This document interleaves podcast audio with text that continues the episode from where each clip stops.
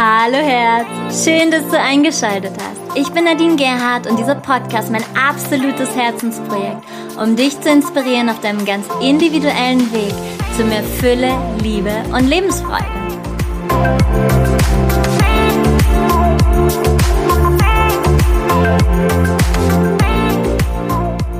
Aloha Sonnenschein! Ich freue mich total, dass du wieder eingeschaltet hast und heute beschäftigen wir uns noch einmal mehr mit den Gefühlen.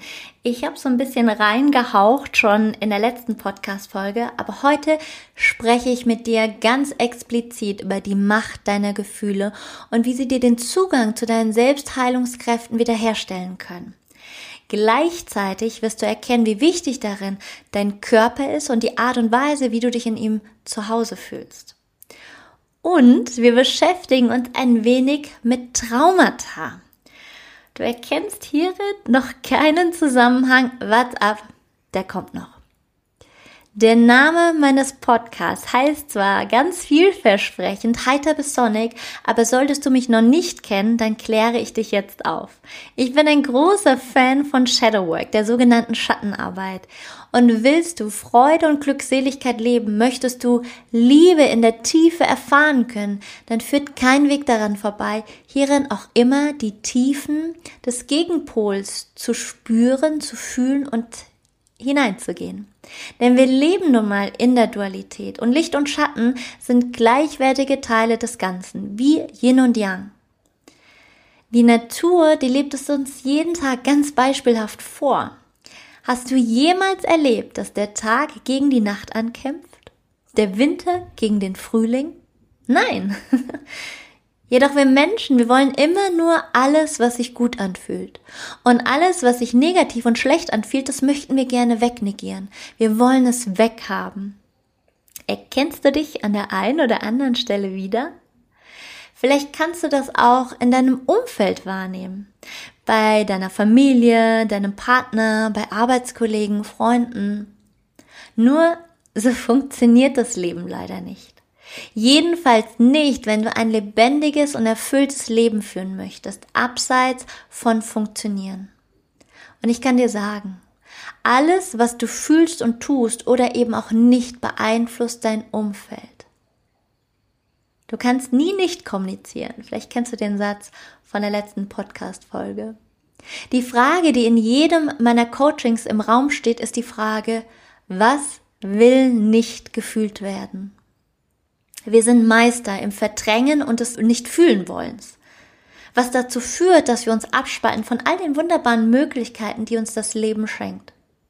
Was du sicherlich weißt, wenn du vor deinen Problemen wegrennst, dann ist es ein Rennen, was du niemals gewinnen wirst. Damit nehme ich direkt Bezug auf all die ungelebten Gefühle, die wie Tumore im Körper festsitzen. Das Ganze ist auch unter dem psychosomatischen Begriff der muskulären Panzerung bekannt, wie eine schützende Hülle hoher Spannungsenergie. Und dieses Runterdrücken dieser unangenehmen Gefühle kostet deinen Körper eine Menge Energie.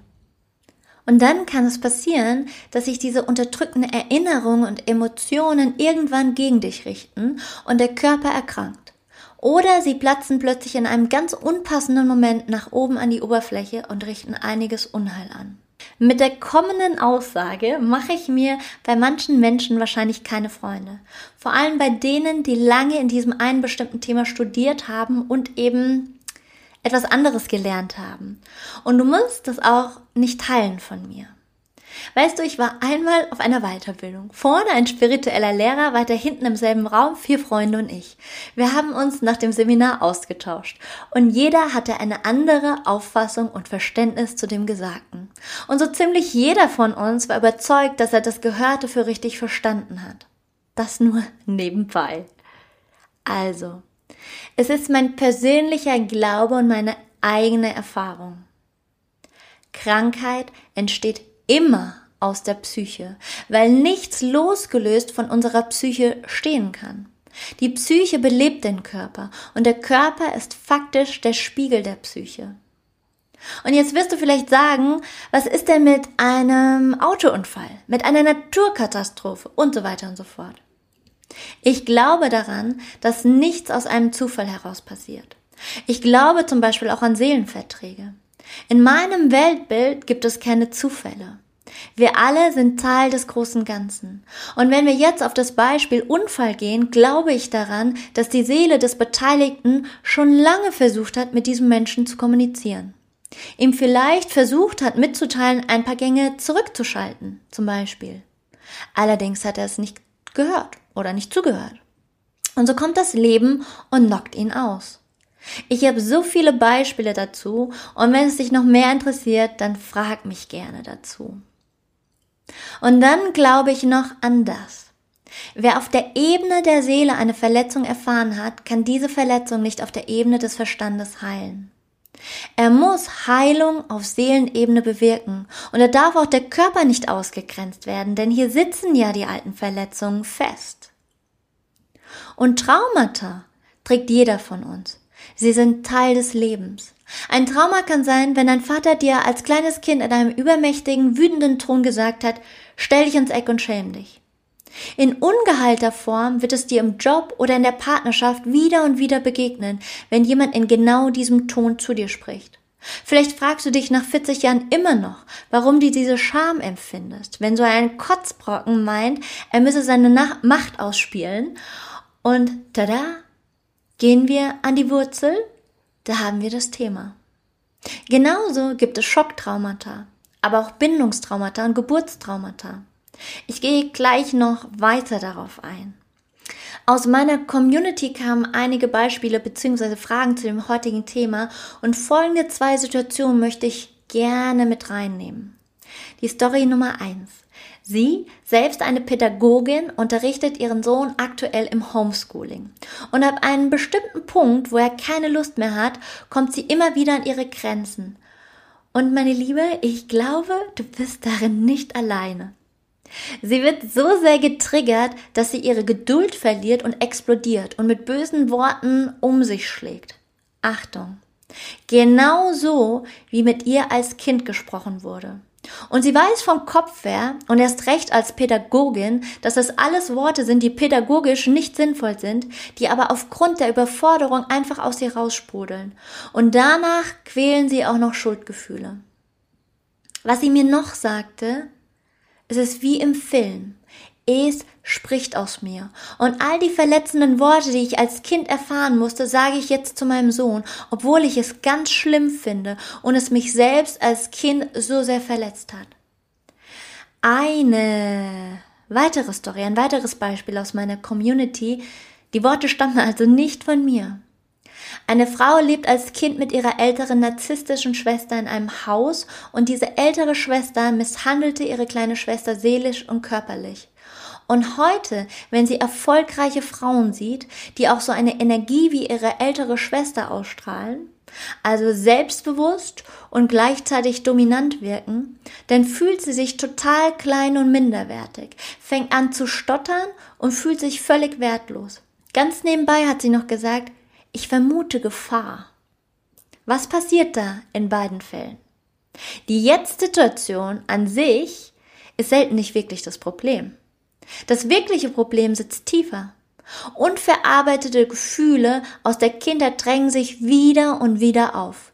So lange, bis das innere Kind endlich die Aufmerksamkeit und die bedingungslose Liebe bekommt, die es eigentlich schon von Kind auf verdient hätte. Und hierin liegt die Aufgabe, diese schmerzhaften Gefühle zuzulassen. Und da lade ich dich ein, dir dementsprechend professionelle Hilfe zu suchen.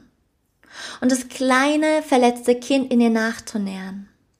Wie oft verharren Menschen in den Mängeln und Grenzen ihres Elternhauses, folgen nicht der eigenen Vision, sondern der der Eltern. Und dementsprechend gibt es viele, viele unzufriedene Menschen in unseren Breitengraden.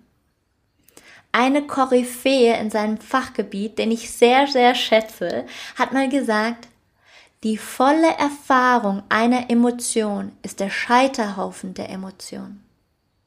Das kommt von dem weltberühmten Psychiater Stanislav Grof. Wir wollen nicht fühlen, weil es uns beängstigt. Wir haben Angst, im Schmerz stecken zu bleiben. Aber unterdrückte Gefühle zuzulassen, ist der Weg aus dem Leiden. Und deine Seele lässt immer nur das zu, was du bewältigen kannst. Leider haben wir nie gelernt, zum einen in den Kontakt zu treten mit der Seele und zum anderen ihr zu vertrauen. Das wäre auch der ursprüngliche Job der Religion. Die Institutionen, die dafür zuständig wären, den Raum zu öffnen und zu halten, haben meist selbst jemanden an vorderer Front stehen, der selbst nie die tiefe Erfahrung mit seiner Seele und der Ganzheit gemacht hat. Versteh mich nicht falsch. Ich habe prinzipiell nichts gegen die verschiedenen Glaubensrichtungen. Mit meinem damaligen Freund, er ist Moslem, habe ich eine Zeit lang immer wieder Allah angebetet. Und danach hat er mit mir meditiert. Im Prinzip ist es dasselbe. Nur vieles in Institutionen ist menschengemacht, eben aus alten, nicht immer sinnvollen Traditionen. Und anstatt die Liebe und das Ganze groß zu heißen und den Augenmerk auf das zu legen, was uns Menschen miteinander verbindet, schaffen sie Trennung, weil sie eben die Liebe nicht verstehen. Genauso können wir uns auch mit Meditation wegbeamen, was uns vom Körper wegführt und das ist wie eine Flucht. Wollen wir ganzheitlich und erfüllt leben, braucht es Körper, Geist und Seele. Das US-amerikanische gestalttherapeutische Urgestein Leonard Shaw unterscheidet nur zwischen zwei Gefühlen. Und zwar Liebe und Angst. Und das resoniert total mit mir. Alle Entscheidungen deines Lebens sind entweder Liebe oder Angst basiert. Nimmst du zum Beispiel Wut, steckt dahinter Angst. Der berühmte Psychiater David Hawkins hat lange die verschiedenen Bewusstseinsebenen erforscht. By the way, ich verlinke dir die Bewusstseinsebenen in den Show Notes, wie auch diverse Buchempfehlungen zum Thema, ja? Im untersten Bereich dieser Bewusstseinsebenen stehen die Mangelgefühle wie Scham, wie Schuld, Kummer, Angst und die dazugehörigen Emotionen. Hierin steht dem Menschen die geringste Lebensenergie zur Verfügung. Während zum Beispiel Liebe, Freude, Vergebung, Frieden Ebenen sind, die mit Energiefluss verbunden sind. Diese können aber nur wahrhaftig fließen, wenn die inneren Blockaden aufgelöst sind. Vielleicht fragst du dich, warum ich mich so tief mit dem Thema Trauma beschäftige. Meine persönliche Geschichte hat mich dazu geführt. Vor 14 Jahren kam meine Kindheitstraumata nach oben und es war heftig. Ein Freund von mir empfahl mir ein erstes therapeutisches Buch, wo es hauptsächlich um Verhaltenstherapie ging. Ich habe dieses Buch innerhalb eines Tages durchgelesen. Ich wusste, ich brauchte Hilfe. Wie, das wusste ich ehrlich gesagt zu dem Zeitpunkt nicht. Ein bisschen Yoga hier und da, die ersten Familienaufstellungen, viele weitere folgten in diesen Jahren und in der Gegend, wo ich wohnte, einem ziemlich kleinen Dorf mit, ich glaube, 1000 Einwohnern, gab es damals in dieser ganzen Gegend nur drei Therapeuten. Alle eine Wartezeit von 1 bis 1,5 Jahren. Ich hatte ganze 60 Therapeuten durchtelefoniert, bis ich genau zwei fand, die einen freien Platz hatten. Einer davon war ein Mann. Das ging für mich damals überhaupt nicht. Ich hatte keine Ahnung und eine Wahl vermeintlich damals auch nicht. Also fuhr ich zweimal die Woche 120 Kilometer, um eine analytische Psychotherapie zu machen, die zur Psychoanalyse gehört. Laut meiner Therapeutin litt ich unter somatisierter Depression infolge von Traumata. Jede Woche also lag ich auf der Couch und erzählte und erzählte. Außer ein paar Albträume mehr hat sich bei mir damals nicht so viel getan. Nach über zweieinhalb Jahren habe ich die Therapie eigens abgebrochen. Es war der erste Moment, wo ich meinem Gefühl das erste Mal vertraut habe. Mehr vertraut habe als allen anderen. Die bis dato sendete Therapeutin fand es gar nicht lustig. Ich weiß, sie hat mich sehr gemocht und ich war eine tolle Klientin für sie, aber in dem Moment, wo sie mich überreden wollte zu bleiben und mir manipulativ ins Gesicht sagte, dass ich hochgradig selbstmordgefährdet sei, wusste ich, dass mein Gefühl zu 100% richtig war, diese Art der Therapie bei ihr abzubrechen. Denn eines war ich zu 100% nicht. und zwar selbstmordgefährdet. Ich sage hier weder, dass Psychoanalyse gut oder schlecht ist. Ich erzähle nur von meinen persönlichen Erfahrungen. Und meine Erfahrung hat gezeigt, dass alles, was eine Gebührenordnungsziffer hat, mir zum damaligen Zeitpunkt nicht geholfen hat. Das, was mir die vielen Jahre danach geholfen hat, hat leider keine Krankenkasse übernommen. Die EDMR Traumatherapie hatte ich auch mal angefangen, war aber auch nicht wirklich passend für mich. Während ich viele, viele Jahre, als ich noch unbewusst unterwegs war und schon als Kind sehr viel Antibiotika wegen Bronchitis und Angina eingenommen habe und dann auch im jungen Erwachsenenalter wegen ständiger Blasenentzündung die Ärzte mir immer wieder ganz easy Antibiotika verschrieben haben, ohne tiefer zu bohren, habe ich damit leider meinen gesamten Körper vergiftet. Damals habe ich als Model gearbeitet. Ich kann mich noch so genau an diesen einen Tag erinnern. Ich hatte einen Job für meinen damaligen Stammkunden La Perla. Das ist ein Unterwäschehersteller. Ich litt bis in die Knochen hinein, denn ich hatte mal wieder sehr, sehr starke Blasenentzündung. Kein Antibiotika half mehr. Wenn ich nicht die Unterwäsche präsentiert habe, dann habe ich mich im Umkleideraum zusammengekrümmt vor Schmerzen. Für mich ging gar damals der Job und das Ansehen immer vor, beziehungsweise vor meine Gesundheit. Ja, ich weiß, ziemlich bescheuert, aber es war damals so.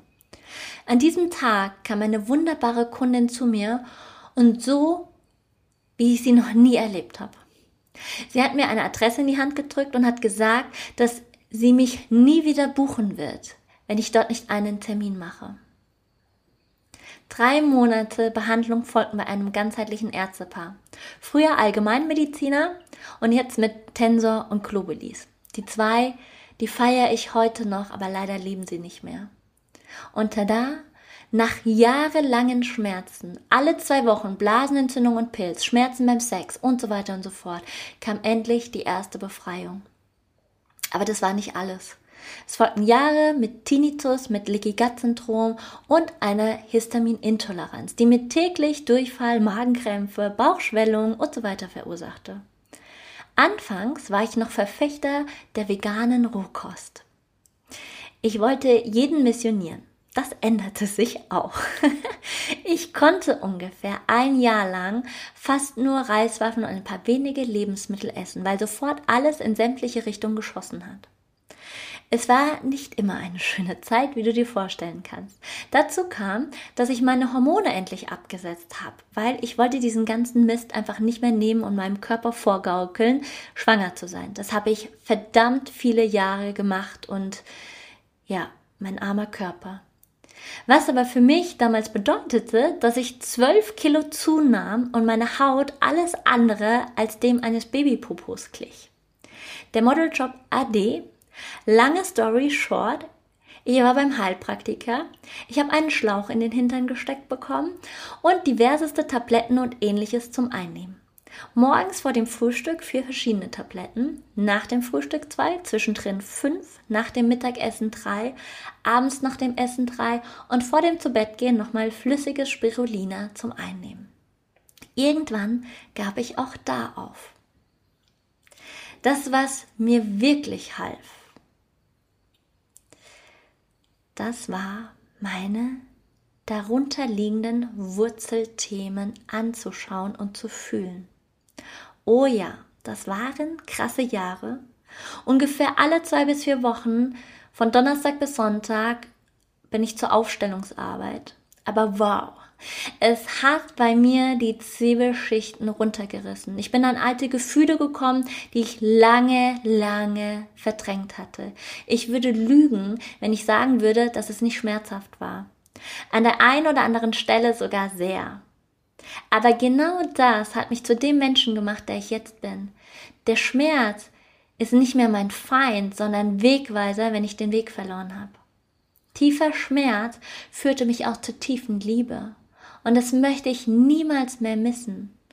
Und jetzt, wo ich das ganze Revue passieren lasse, meinen Weg, da fließt so viel Wertschätzung zu mir selbst, mir selbst gegenüber. Also dieser Podcast ist auch eine Art Therapiesitzung für mich. Also die Vorbereitung hat mich schon so einige Tränen gekostet. Und ich meine, es hätte auch anders kommen können. Das tiefe Fühlen hat mich so, so feinfühlig gemacht, dass ich damit anderen Menschen helfen kann. Auf meinem Weg begegnete mir auch die Medialität, der Schamanismus, Breathwork, die Meditation und viele andere wertvolle, ich nenne sie mal Methoden. Wenn du tiefe Gefühle zulassen kannst, dann ist das der Moment, der dich wahrhaftig zu deiner Potenzialentfaltung, deiner Selbstverwirklichung und deiner Selbstermächtigung bringt. Wie du merkst, ich bin ein großer Fan der Aufstellungsarbeit. Und ja, auch da gibt es gute wie schlechte. Jeder Schüler findet seinen Lehrer. Und auch manch schlechte Erfahrungen führen einen auf den richtigen Weg. Ich bin ein Fan von transpersonaler Psychologie, die von der wissenschaftlichen Psychologie abgelehnt wird. In der transpersonalen Psychologie findet auch die Seele ihren Platz. Auch Gestalt- und Körpertherapie finde ich großartig. Jeder hat im Leben seinen ganz individuellen Weg zu gehen. Ich feiere auch die Ärzte, die zum Beispiel in der Unfallchirurgie etc. arbeiten. Sie sind Meister in ihrem Tun und verdammt wichtig.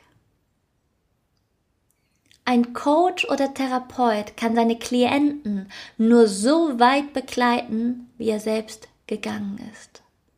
Und im Endeffekt, ganz egal ob Schamane oder Doktor oder Professor, es kommt darauf an, wie bewusst derjenige ist. Der Mensch kann noch so viele Ausbildungen haben, kann sich noch so gebildet ausdrücken, noch so viele Ausbildungen gleichzeitig machen. Hm, mal gucken, was da überhaupt bei der Seele dann ankommt. Professoren oder Titel, Doktortitel haben. Und es beeindruckt viele, yes. Es bringt allerdings nichts, alles zu wissen, ohne es erfahren zu haben. Selbsterfahrung kann man nicht aus Büchern lernen. Wir leben in einer Symptomgesellschaft. Es wird in vielen Fällen nicht an die Wurzel des Themas gegangen, sondern an den Symptomen rumgedoktert. Ich wünsche mir für unsere Welt ein größeres Verständnis für die Bereiche, die man nicht mit dem Verstand erklären, sondern nur erleben kann. Joe Dispenza sagt selbst, dass wenn er nicht seinen Doktortitel hätte, würde ihm kaum einer zuhören. Mittlerweile unterrichtet er aber tausende Menschen in erweiterten Bewusstseinszuständen. Tony Robbins beispielsweise, der erfolgreichste Coach der Welt, hat früher monatelang im Kundalini-Yoga-Ashram in New Mexico gelebt und reist noch heute jährlich nach Indien. Nur zu wenige sprechen darüber. Denn was sollen denn die anderen denken? Den Mensch ganzheitlich zu betrachten, würde ihm so manches Leid ersparen. Natürlich nicht alles, denn es ist Teil des Lebens. Den Mensch in seiner Ganzheit verstehen bedeutet auch, dass wenn ein Mensch Knieschmerzen hat, dann auch das Surrounding mit einzubeziehen ist. Denn Knieschmerzen müssen nicht unbedingt was mit dem Knie zu tun haben. Unter anderem über das fasziale Gewebe ist der gesamte Körper miteinander vernetzt. Und worin liegt hier die psychische Ursache? Worin hindert dich der Knieschmerz? Was will deine Seele dir mitteilen? Hör genau hin. Wenn du Glück hast, reicht vielleicht schon die Erkenntnis und der Knieschmerz kann gehen. Oder zum Beispiel, du hast Magenschmerzen. Der Arzt checkt dich komplett durch und sagt, es ist nichts zu finden. Er hat aber keinen Blick auf die feinstoffliche Ebene geworfen, denn da ist es ja manifestiert. In meinem Weltbild spielt die Zeit vor der Geburt eine Rolle, die Zeit der Empfängnis. Bist du ein gewünschtes Kind? Was hat deine Mutter das erste Mal gedacht, als sie erfahren hat, dass sie schwanger ist? Wie war die Schwangerschaft? Denn du bekommst als Baby im Babybauch hautnah alles mit und bist in Symbiose mit deiner Mutter.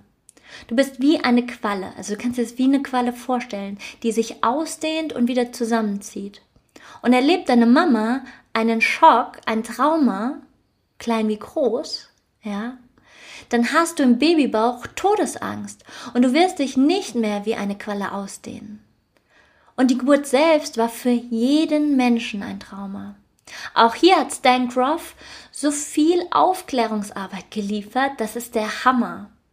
Und wie ich schon in der letzten Podcast-Folge erwähnt habe, kann man bei zum Beispiel Unpässlichkeiten eines Babys immer bei den Eltern schauen, denn auch hier ist das Baby Austräger von ungehaltenen Emotionen seiner Eltern.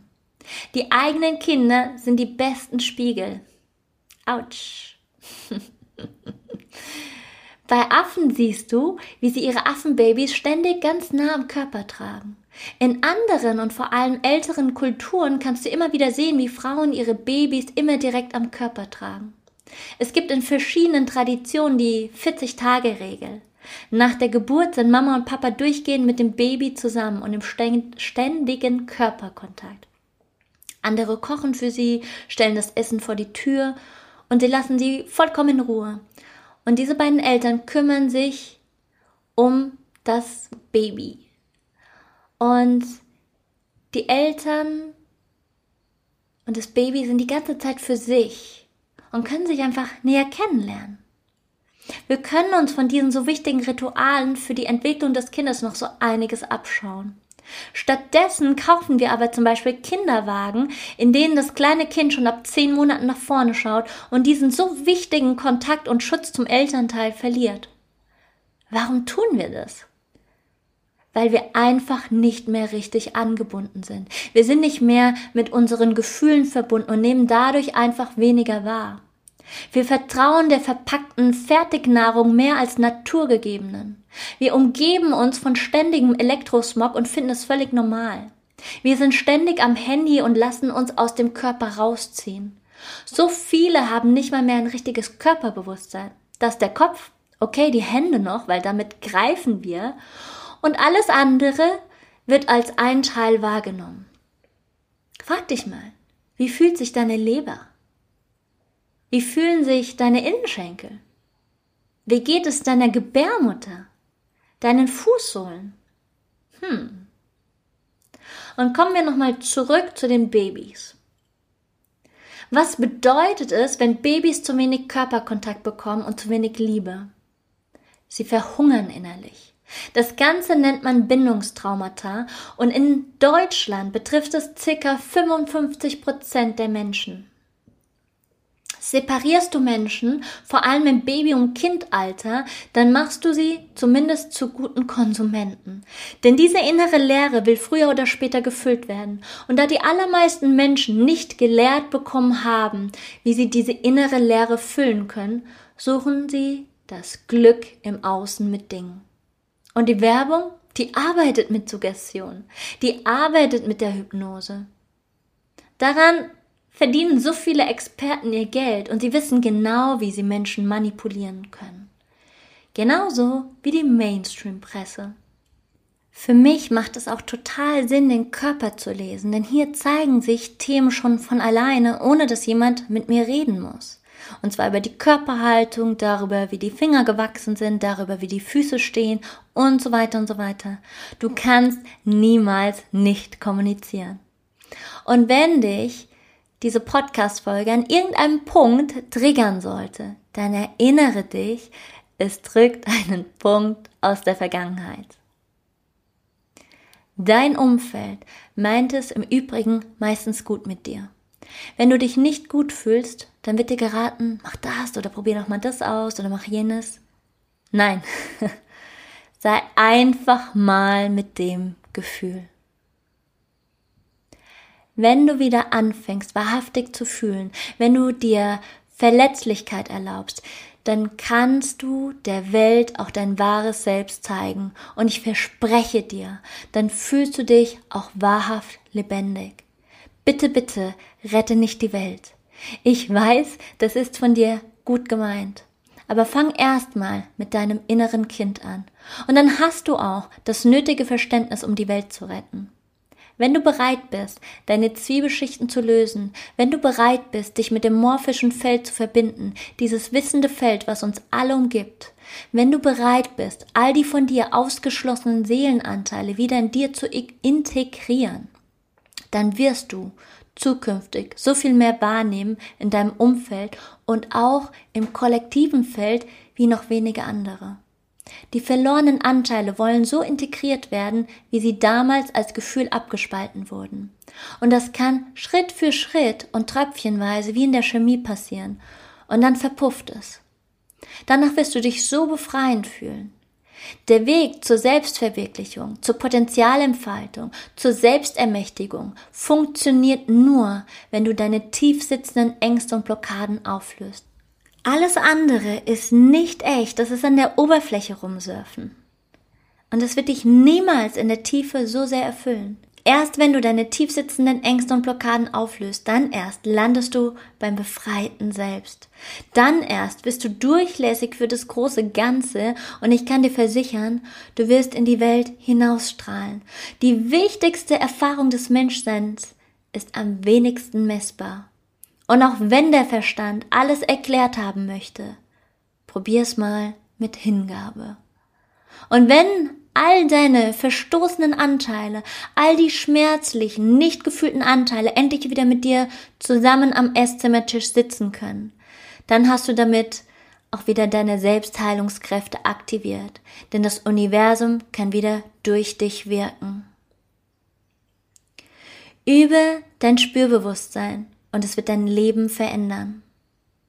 Und damit beende ich diese Podcast-Folge und ich freue mich jetzt schon auf die nächste.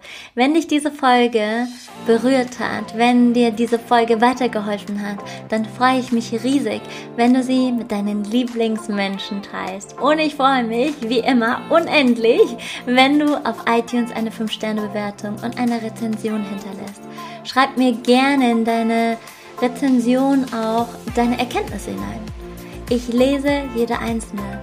Die nächsten Wochen sind übrigens wieder einige Online-Aufstellungstage. Schau vorbei, es gibt nicht mehr viele Plätze und lass uns gerne connecten auf Instagram oder Clubhouse, äh, Clubhouse, Clubhouse, Clubhouse unter Nadine-Gerhard mit DT und auf Facebook unter Nadine Gerhard Coaching. Hast du Fragen, hast du Anregungen, Themenwünsche, so lass es mich auch wissen. Ich freue mich, von dir zu hören. Eine Herzensumarmung und einen wundervollen Wochenstart wünsche ich dir. Ich liebe Montage. Und du? Namaste und Satnam, deine Nadine.